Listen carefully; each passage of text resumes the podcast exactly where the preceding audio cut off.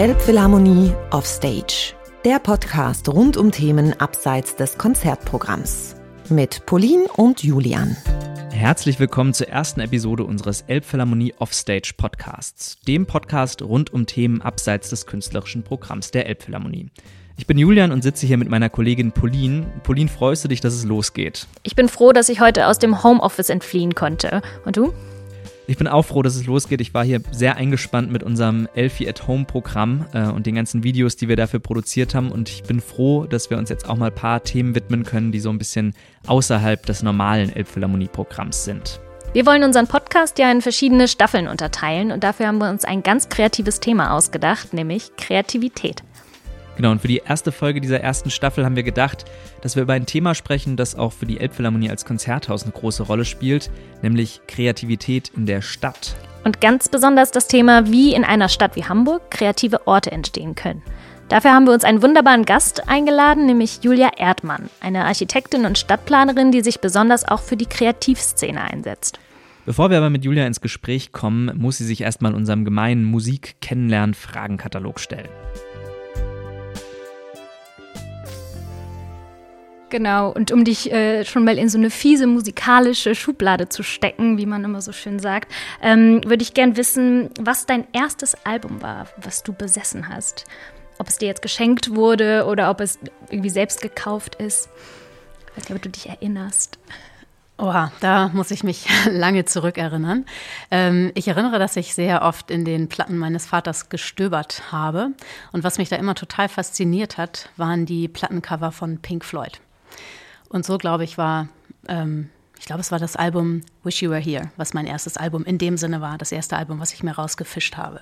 Wow, das ist ein sehr cooles erstes Album, finde ich. Also wenn ich in meine ersten Alben schaue, dann denke ich, oh Gott, oh Gott, und schäme mich. Ähm, ja, und was war dein erstes Konzert? Erinnerst du dich daran? Oha. Ob mit Begleitung der Eltern oder alleine oder mit Freunden? Ja, also so ganz äh, früher waren viele Konzerte in der Musikhalle, die gerade Kinderkonzerte waren. Und das war dort immer, ging es meistens um Peter und der Wolf zum Beispiel, ein sehr Kinderklassiker, wo man alle Instrumente kennenlernt.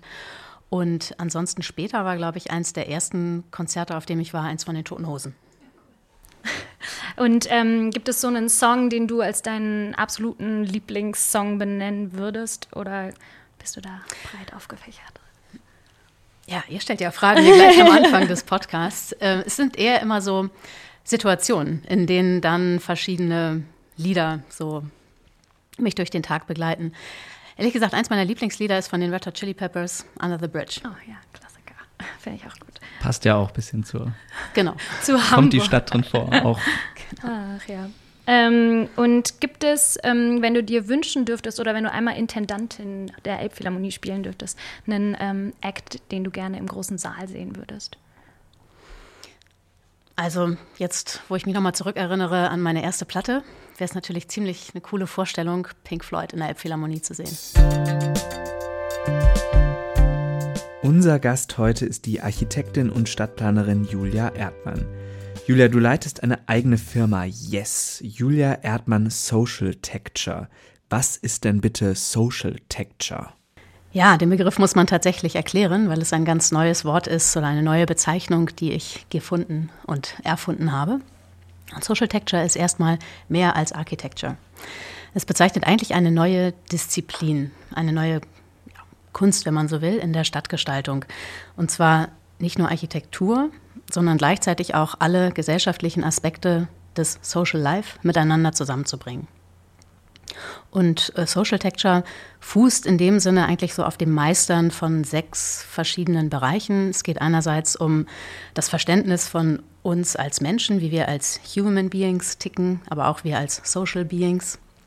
Es geht dann gleichzeitig auch darum, um neue Prozesse, um die Kunst, Ideen zu entwickeln, ko-kreativ und diese Ideen auch umzusetzen.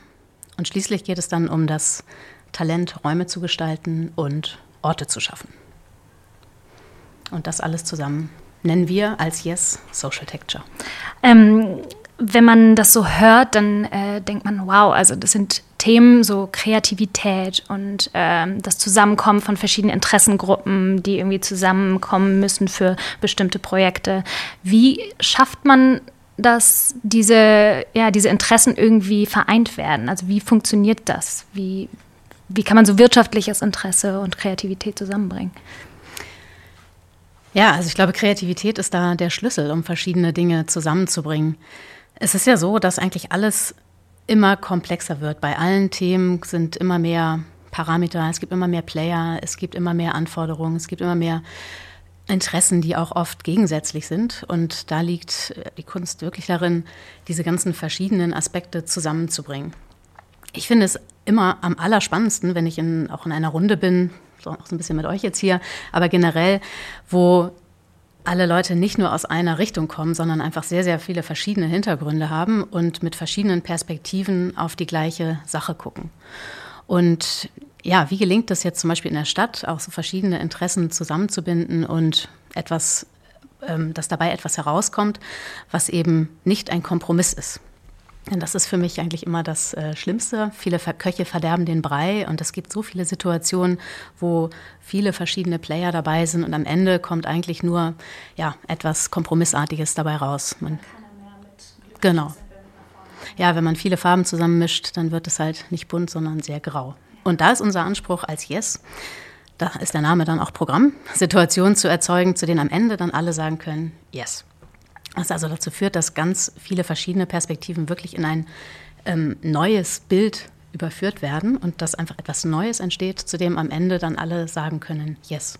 Und um dieses Neue zu erzeugen, dafür ist Kreativität das Schlüsselinstrument. Du hast gesagt, bringt ganz viele verschiedene Leute an den Tisch. Ähm, wenn ich mir jetzt vorstelle, man kommt mit Leuten ins Gespräch, die man vorher nicht kennt, hat man ja auch bestimmten Berufsgruppen über starke Ressentiments. Also ich kann mir vorstellen, wenn jetzt äh, junge Kulturschaffende auf Leute, die irgendwie in der Immobilienbranche tätig sind, treffen, die großes Eigentum verwalten, ähm, gibt es da nicht auch Probleme, Eckpunkte, wo sich die Leute aneinander reiben? Ja, es ist natürlich immer dann spannend, wenn irgendwo Reibung entsteht. Das ähm, ist auf jeden Fall so, dass es dann eigentlich erst Spannung äh, spannend wird, wenn Spannung entsteht und dann auch spannende Fragen gestellt werden. Und es hängt sehr viel immer mit der Sprache zusammen. Zunächst muss man feststellen, dass alle so ihre eigenen Sprachen haben. Jede Branche hat irgendwie ein bestimmtes, äh, bestimmte Art, sich auszudrücken. Und wenn die eine Branche über Kreativität spricht, dann meint die andere aber etwas ganz anderes. Das heißt, ähm, wir müssen es erstmal schaffen, über ähm, uns wirklich gut zu verständigen, damit auch alle eigentlich von der gleichen Sache sprechen. Und da ist es total wichtig, von Anfang an auch über konkrete Ideen und konkrete Entwürfe zu sprechen. Denn ähm, ja, wenn man sich einfach nur so unterhält, dann äh, ist die Chance, dass man aneinander vorbeiredet, durchaus ähm, auch groß. Das heißt, wir sorgen dann immer dafür, dass wir entweder selber Ideen entwickeln und Entwürfe zeigen oder aber, dass Architekturbüros ähm, dann schon Ideen mitbringen und dann hat man etwas, an dem man sich reiben kann. Und je mehr Reibung da ist, desto besser, weil dann stellt man die äh, scharfen Fragen und kommt auch dann ins Gespräch und auch vor allem zu Lösungen. Und dort haben wir es jetzt so gemacht, dass wir, dass wir eine Situation geschaffen haben, in dem wir wirklich ganz grundlegende Fragen gestellt haben und diese grundlegenden Fragen dann auch sehr visuell festgehalten haben auf sogenannten wir haben es eigentlich alles aufgebaut wie ein Ideenmarkt, wo wir über Ideen, ähm, Ideen entwickelt haben, Ideen haben wachsen lassen und Ideen gehandelt haben. Und das hat sehr gut funktioniert, weil es nicht so abstrakt war, sondern jede Idee wurde ganz konkret. Ich würde gerne die Brücke schlagen von der generellen Kreativbranche so ein bisschen eher ähm, in die Musikbranche, ähm, einfach weil wir da auch äh, natürlich ein bisschen enger vernetzt sind und ähm, würde das gerne machen, indem ich den kleinen Titel vorspiele.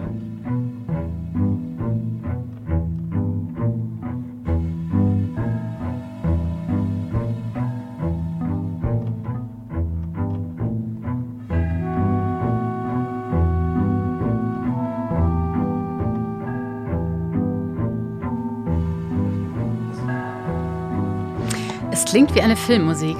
Genau, das korrekt. ist korrekt. Ja. Es ist aus dem Film äh, Night on Earth von Jim Jarmusch aus 1991. Ähm, das ist ein Film, ähm, der in fünf Episoden unterteilt sind, die in unterschiedlichen Städten spielen. Mhm. Und äh, Tom Waits hat dazu die Filmmusik ähm, geschrieben und hat versucht, jeweils über ein selbes Motiv die Stadt so ein bisschen klanglich darzustellen. Also sozusagen ähm, mit den Bildern auch parallel dazu in äh, auch klanglich in eine Stadt zu wandern. Und ähm, daraus käme jetzt die Frage, äh, du als äh, Stadt, städteplanerisch erfahrene, glaubst du, es gibt sowas wie einen Sound der Stadt? Auf jeden Fall. Auf jeden Fall. Jede Stadt hat ihren Sound. Sogar jede, jeder Stadtteil, jede Straße, jeder Kiez hat den eigenen Sound. Und genau das ist ja so spannend daran. Ähm, das ist ja wie jeder Mensch irgendwie so seine Eigenheit hat und ein Charakter ist, äh, hat das eben auch jeder Ort in der Stadt. Und diesen Sound zu treffen, das ist die Kunst. Und das ist das, was mir am meisten Spaß macht. Das mhm. rauszuholen, was eigentlich auch schon da ist. Man muss diesen Sound hören und dann sichtbar machen. Genau, das wäre die Frage. Ist, ist der Sound äh, da oder ist man, ist das was, was man irgendwie durch Planung beeinflussen kann oder was die ganze Zeit in einem, in einem Prozess ist? Und muss man das rausfinden? Kann man das irgendwie hören oder ähm, muss man gucken, wie man das entwickeln kann? Super Frage. Sehr gut. Ja, es ist, ähm, es ist beides. Also jeder Ort ist ja kein weißes Blatt Papier sondern jeder Ort in der Stadt ist da und besteht schon aus ganz viel. Es ist immer etwas da. Es gibt immer eine Geschichte. Es gibt immer bestimmte ja, Schichten, die irgendwie an diesem Ort sind und, und ablesbar sind. Gerade bei allen Orten hier in der Stadt ist zum Beispiel super spannend, was sagen die Straßennamen, was, was sagen die Leute, was erzählen eigentlich die Häuser, die dort schon sind. Also es gibt immer ganz viel, was da ist. Und das zu diesem Sound zu hören, da muss man natürlich schon äh, dafür offen sein. Also man muss diesen Sound hören wollen und dann aber auch sehr aufmerksam sein, das zu spüren, was eigentlich das Typische ist. So, und dann geht es beim Entwerfen ja immer darum, etwas Neues zu schaffen oder ein, der Stadt etwas Neues hinzuzufügen. Und das ist für mich dann eine Mischung aus dem einerseits, was schon da ist, also an diesen Sound anzuknüpfen und da die Tonspuren aufzunehmen, aber auch gleichzeitig noch mehrere Stimmen hinzuzufügen, vielleicht Kontrapunkte zu bilden, das Ganze ganz laut werden zu lassen ähm, und äh, eben durch die eigene Kreativität und auch durch andere Themen dann etwas Neues noch hinzuzufügen. Aber der Sound muss stimmig sein. Ich glaube, das ist der, eine, eine gute Metapher zur Musik. Man merkt es, wenn man irgendwie an einem Ort ist und auch etwas Neues gebaut ist und wenn da irgendwas nicht stimmt. Das ist dann so eine Dissonanz, die dann nicht angenehm ist. Und umgekehrt ähm, kennen wir, glaube ich, alle das Gefühl, wenn man irgendwo an einem Ort ist, wo man das Gefühl hat, es ist einfach alles, es ist alles so stimmig. Das ist dann wie ein super guter Film, in dem jedes Detail stimmt, oder wie eine Komposition, wo einfach alles sitzt. Hast du dann Beispiel, wo du das so das Gefühl hattest? Wenn du es jetzt gerade schon so, so bildlich ausdrücken kannst, dann muss ich dich natürlich fragen, ob du ähm, das in letzter Zeit mal gesehen hattest oder irgendwie erlebt hast? Ja, also es gibt es natürlich immer in, äh, im Kleinen wie im Großen. Es gibt manchmal einzelne Räume, wo man das Gefühl hat, alles passt einfach gut zusammen. Ein ganz gutes Beispiel ist, ich war, äh, ich war letztens in Boston in einer Stadt, wo ich, ich weiß nicht mehr genau, wie die Straße heißt, aber dort war auch dieses Gefühl, äh, alles war, alles war stimmig. Äh, die Plätze hatten die richtige Größe, die Altbauten, die da waren, haben wirklich ein, ein gutes ähm, Spiel miteinander gehabt. Und auch die Neubauten, die eingefügt waren, waren, waren so, dass man gesagt hat, hier passt einfach alles total gut zusammen. Wenn ähm, man über solche subtilen Gefühle und Eindrücke spricht, dann sind das ja oft Dinge, die in Prozessen verloren gehen, in denen es um Wirtschaftlichkeit geht, um irgendwie Geld und Interesse und ähm, auch vielleicht stadtplanerische Endziele oder solche Geschichten. Wie schafft man es dann in dem Moment zu sagen, wir geben jetzt diesen subtilen Gefühlen oder auch diesem Sound der Stadt eine Stimme in diesen Runden, ähm, wenn doch sehr laute, ähm, weiß ich nicht, äh, Investorinnen und Investoren da sind oder ähm, andere Leute, die sich mit diesen subtilen Noten nicht auseinandersetzen vielleicht. Ja, also da ist meine Philosophie einfach machen. Muss es einfach machen und einfach reinbringen. Das ist das eher, was, äh, was ich auch unter Social Texture verstehe, dass es eben einerseits geht es um das Gebaute, aber andererseits auch genauso stark um das Gelebte. Das eine kann man sehr gut beschreiben und messen und kalkulieren.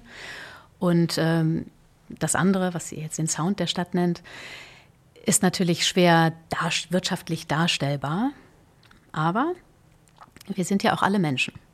Und das Schöne ist, dass man am Ende dann doch immer mit Menschen am Tisch sitzt, die auch eine Lieblingsplatte haben oder etwas sagen können, was ihr Sound der Stadt ist. Und alle sind eigentlich immer in zwei Rollen am Tisch gerade auch wenn es um, um Stadt geht, dann sind natürlich die äh, Investoren in der Rolle der Investoren und die Immobilienentwickler und die Stadtplaner und so weiter, alle haben eine Rolle, aber alle sind gleichzeitig ja auch Bürger der Stadt. Und das ist das, woran wir immer mit Social Texture anknüpfen und die Gespräche eigentlich auf diese Ebene lenken. Denn dann hat man plötzlich eine ganz andere Gesprächskultur.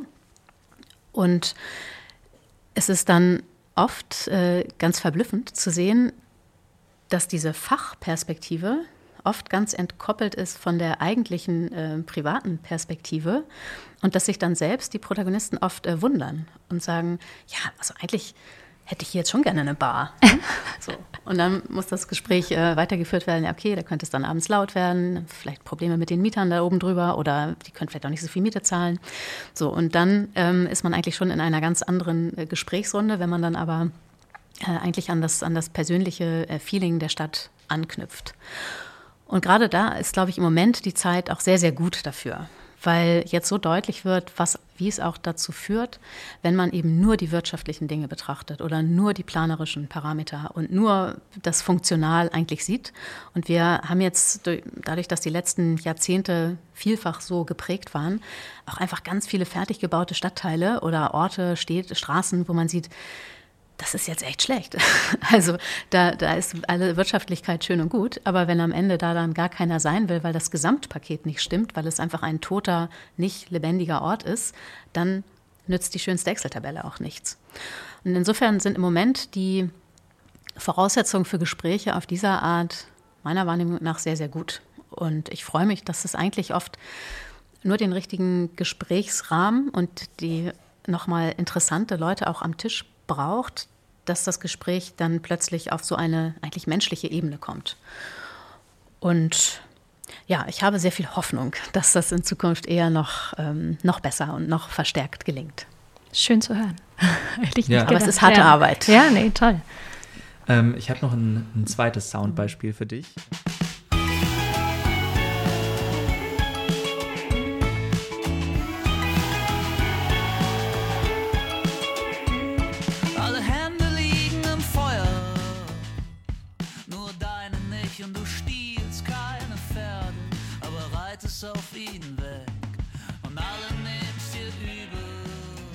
Eine Ahnung, was das ist? Oder wer das ist? Da muss ich leider passen.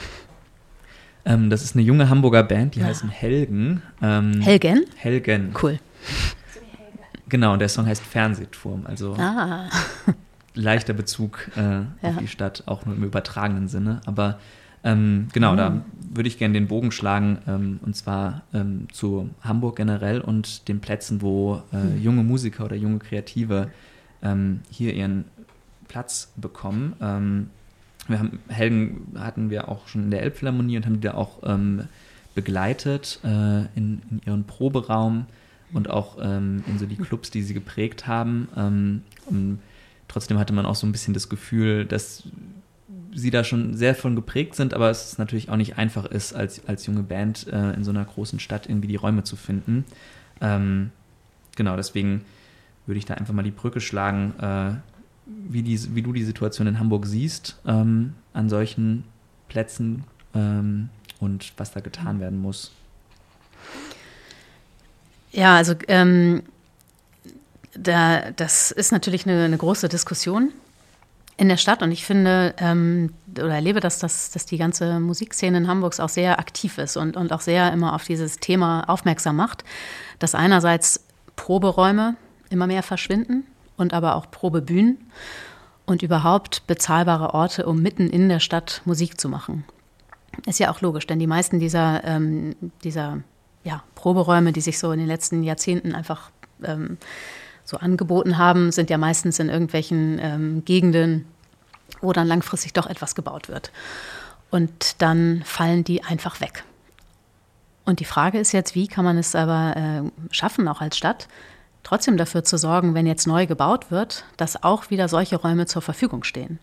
Denn es nützt der Stadt insgesamt ja eigentlich nichts, wenn zwar viel gebaut wird, wenn nun aber genau das immer mehr an den Rand gedrängt wird, was die Stadtlebendigkeit ausmacht. Und das, da sind die Musiker natürlich ähm, eine der, der, ersten und auch die, die wichtigsten mit die allerwichtigsten Akteure, die dazu beitragen, dass eine Stadt interessant ist, dass interessante, äh, es interessante Clubs gibt und Live-Spielstätten und so weiter. Insofern finde ich das erstmal sehr gut. Das, äh, glaube ich, ich habe den Eindruck, dass die Hamburger sich da sehr gut zusammenschließen und jetzt wurde neulich ja auch gerade das Clubkataster vorgestellt von Hamburg. Das finde ich ist eine extrem gute ähm, ja, tolle Initiative und ein super Anfang dafür, überhaupt erstmal aufzuzeigen, wo sind denn Clubs? Und damit auch alle Informationen, ähm, seit wann gibt es die, welcher ist vielleicht auch von Abriss bedroht und so weiter, damit man sich überhaupt erstmal ein Bild machen kann. Und das Tolle daran ist, ähm, dass das verknüpft ist und eingebunden ist in die ganzen Geodaten der Stadt. Das heißt, wenn wir uns jetzt als Architekten und Stadtplaner, aber auch Projektentwickler über einen Ort schlau machen, dann guckt man als erstes in diese Geodaten.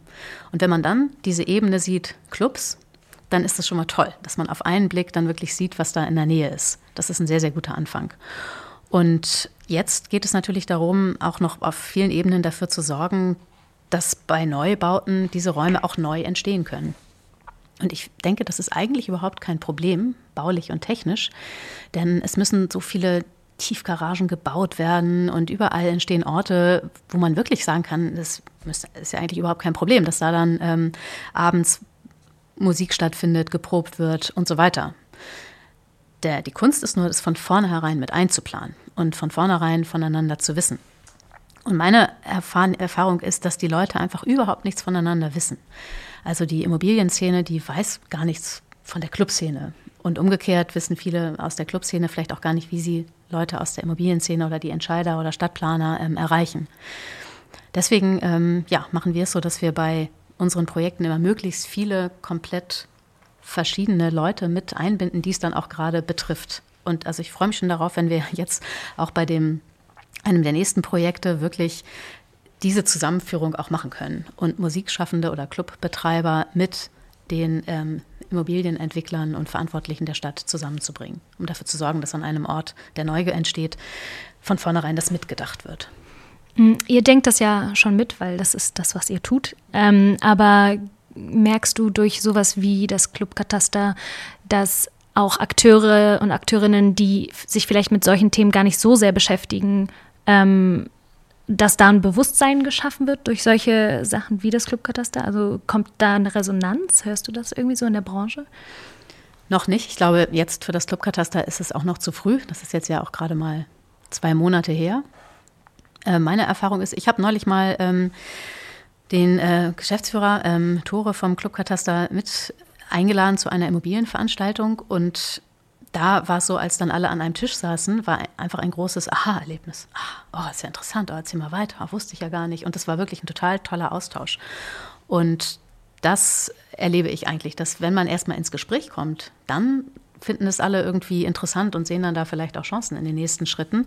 Aber sich überhaupt erstmal zu kennen und voneinander zu wissen, das ist eine Aufgabe, die ja, wir als Stadt, glaube ich, noch vor uns haben. Ich habe ein Zitat von dir gelesen. Da wurdest du zitiert, dass ähm, Kultur oder Kreativität in der Stadt nicht äh, top-down und auch nicht bottom-up sein soll, sondern aus der Mitte der Gesellschaft kommen soll. Ähm, kannst du mal die Begriffe top-down und bottom-up im Hinblick auf Stadtplanung erläutern? Also top-down ist eigentlich der übliche Weg. Ähm, wie entschieden wird, was wo in der Stadt gebaut ist, passierte in den letzten Jahren natürlich top-down. Es gibt Planungsgremien, bestimmte Strukturen, wie wo darüber entschieden wird, was wo passiert.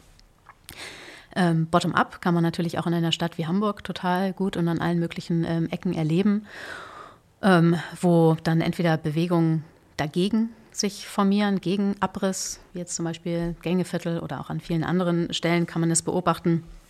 Ähm, und ja, also ich glaube, einerseits können wir alle feststellen, nur top-down geht einfach nicht mehr. Ne? Das äh, sind sich inzwischen auch wirklich ähm, alle klar, alle wissen, wir können nicht, keiner kann mehr irgendwie von oben herab entscheiden, so wird es gemacht und auf dem Weg dahin niemanden anders fragen. Das ist also wirklich 20. Jahrhundert, das ist vorbei.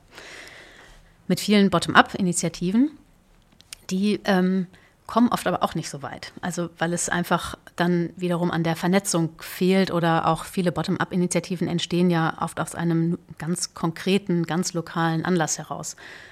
Ein Ort soll geschlossen werden, ein Haus soll abgerissen werden. Das ist in sich dann also sehr ähm, klein in dem Sinne. Und ich glaube daran, dass das jetzt eine Zeit beginnt, in der wirklich so die Mitte der Gesellschaft gefragt ist. Also Leute, die ähm, ja jetzt sag ich mal, wie wir. Ne? Man äh, steht eigentlich mit beiden Füßen im Leben, im Alltag, hat einen guten Überblick über verschiedene Perspektiven der Stadt, ist gut ausgebildet, ähm, ist gut vernetzt und eigentlich aus, aus, der, aus der Mitte des Alltagslebens heraus zu sagen, an dieser Stelle müsste doch jetzt eigentlich dieses oder jenes mal passieren und dann die Hand zu reichen, einerseits nach oben und andererseits aber auch nach unten zu den Initiativen vor Ort und aber auch ähm, in die Etagen, wo Entscheidungen getroffen werden. Das meine ich damit ähm, aus, der, aus der Mitte heraus. Also einfach, ja, einfach machen ist auch da, glaube ich, wieder die, ähm, ähm, die Losung. Oder zumindest ist einfach, ähm, einfach beginnen. Einfach auf ein Thema aufmachen, äh, aufmerksam machen, ein Projekt starten, eine Initiative starten. Es gab nie eine Zeit, in der das so leicht möglich war wie heute. Jetzt sitzen wir ja in der Elbphilharmonie, ähm, einem Gebäude, was äh, in Hamburg ja mittlerweile ganz gut angekommen ist, aber auch seine schweren Zeiten hatten. Äh, und was man, wenn man sehr kritisch sein möchte, man ja durchaus als absolutes äh, Top-Down-Gebäude äh, sehen könnte. Ähm, siehst du das genauso oder ähm, wie hast du den, den Bauprozess so mitverfolgt? Das ist interessant. Das sehe ich tatsächlich ganz anders. Ich halte das äh, Beispiel Elbphilharmonie eigentlich immer hoch. Oder für mich ist das das, das Projekt, was aus der Mitte heraus entstanden ist, par excellence. Es gibt, ich kenne kein besseres, äh, also kein Projekt, was eigentlich besser gestartet ist. Und ähm, ich glaube, viele wissen das gar nicht, aber das ist eigentlich so unglaublich, was passiert ist auf dem Weg hin, dass überhaupt die Elbphilharmonie ins Leben gerufen wurde. Es gab nämlich einen Top-Down-Prozess, einen Wettbewerb für die Bebauung dieses ganzen Bereichs. Und da gab es Gewinner und es sollte auch fast schon alles äh, angefangen werden äh, zu planen. Das war der Top-Down-Prozess. Und dann gab es aus der Mitte heraus wirklich, ich glaube, es waren zwei Hamburger, ein, ein Ehepaar, zwei Bürger, die gesagt haben, Moment, ist das wirklich das, was dieser Ort hier verdient? Kannst du nochmal sagen, was, was da ursprünglich äh, geplant war? Oder? Ach so, ja. Äh, genau, diese Planung, die ist so aus den, ich glaube, Anfang der 2000er.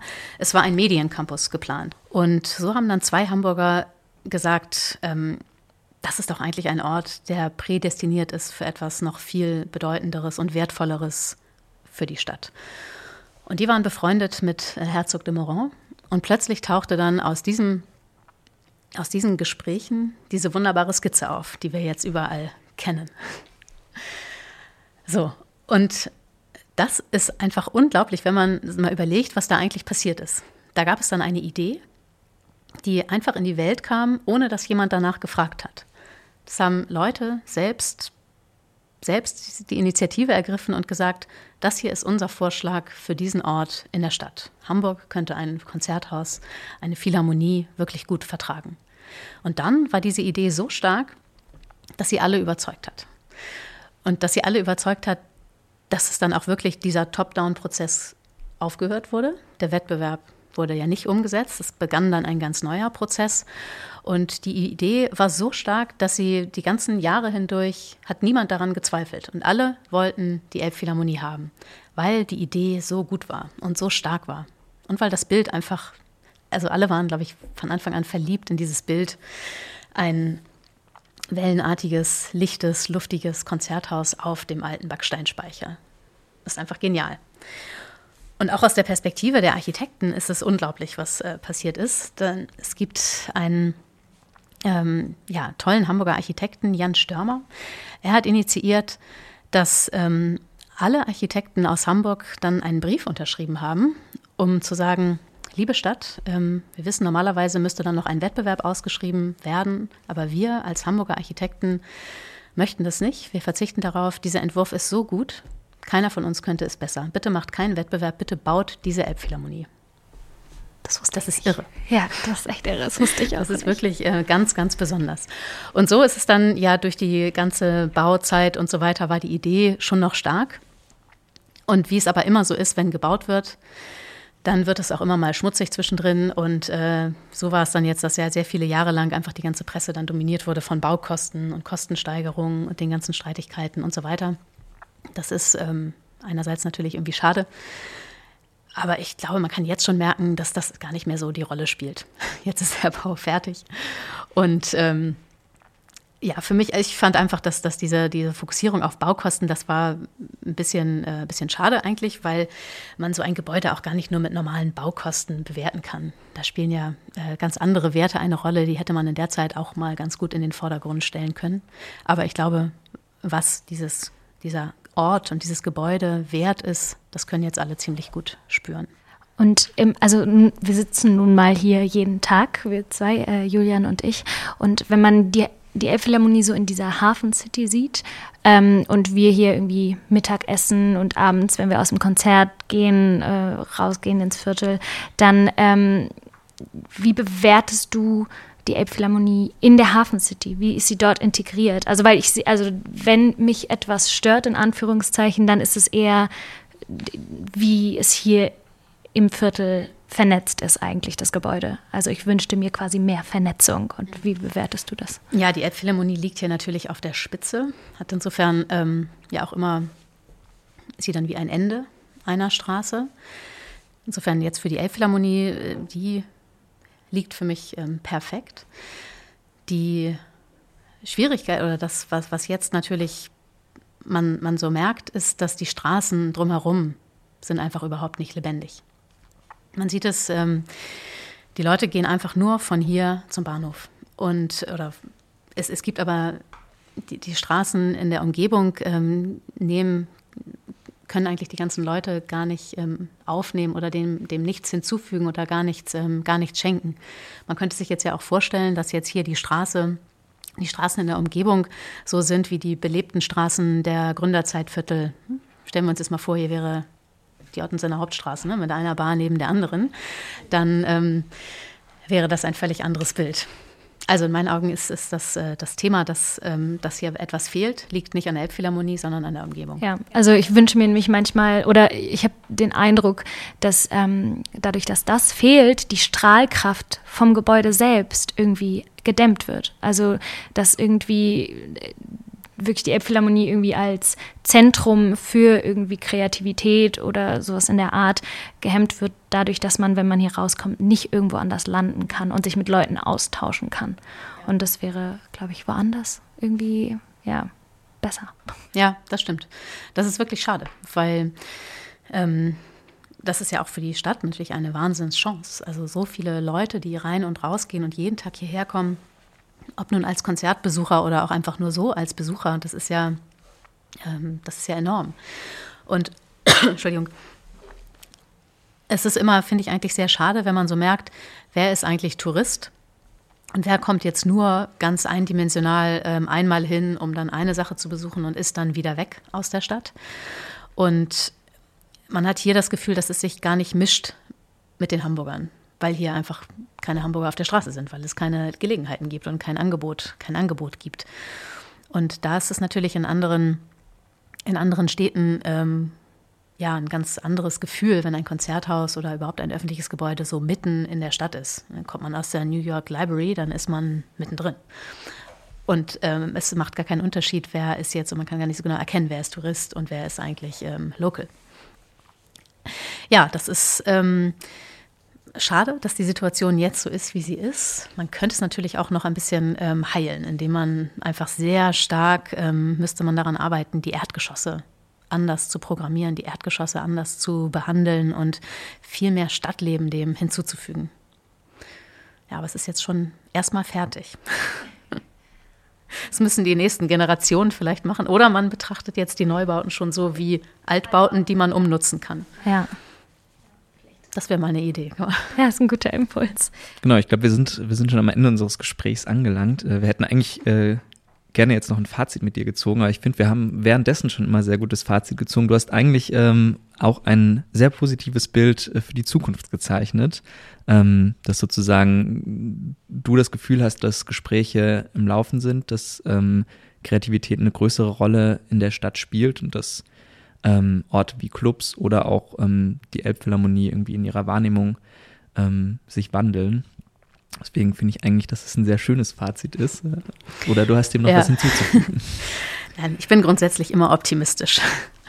Und also ich glaube, wir können alle auch ziemlich dankbar sein, dass wir hier in der Stadt und auch gerade in der Zeit, in der wir im Moment leben, die Möglichkeit haben, Dinge zu gestalten. Und ich sehe einfach total viele Möglichkeiten, das Stadtleben auch zu gestalten und mitzugestalten. Und da ist aber, glaube ich, Kreativität so die wertvollste Ressource, die wir haben für die Zukunft. Vielen Dank. Dankeschön. Elbphilharmonie Offstage. Der Podcast rund um Themen abseits des Konzertprogramms. Ab jetzt überall, wo es Podcasts gibt.